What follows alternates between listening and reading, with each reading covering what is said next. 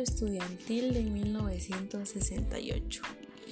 En julio de 1968, durante el gobierno del presidente Gustavo Díaz Ordaz, se iniciaron una serie de manifestaciones y marchas estudiantiles en la Ciudad de México, que criticaban el autoritarismo del gobierno, apoyaban las protestas en el mundo, pedían que se respetara la autonomía universitaria y exigían la libertad de los presos políticos.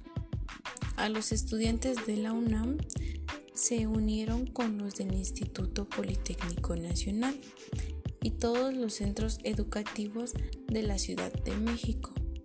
Después, asociaciones de maestros y sindicatos hasta convertirse en un gran movimiento social. Con todos estos representantes se formó el Consejo Nacional de Huelga que a mediados de septiembre empezó a sufrir una severa represión con la entrada del ejército a la ciudad universitaria.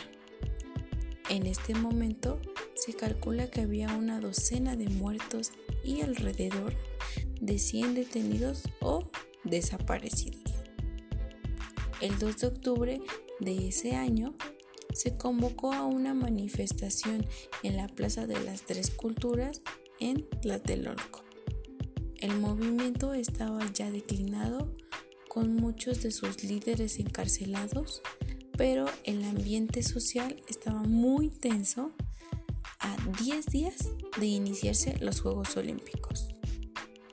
Unos minutos después de la iniciada de la manifestación, con los líderes que quedaban libres y un orador en el tercer piso del edificio Chihuahua, un helicóptero del ejército mexicano lanza unas bengalas sobre la multitud.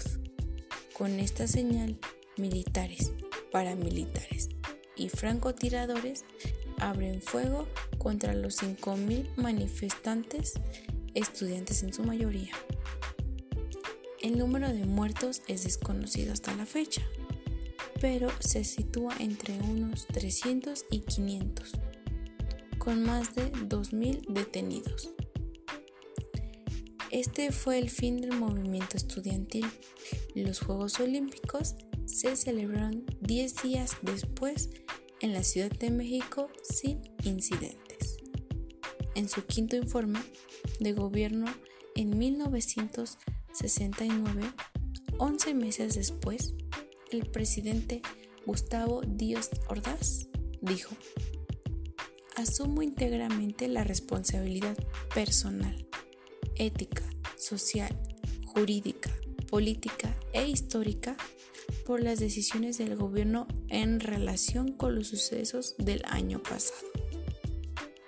Él consideraba que había cumplido con su deber al salvar a México del consumismo, cuya implantación jamás fue uno de los objetivos del movimiento estudiantil.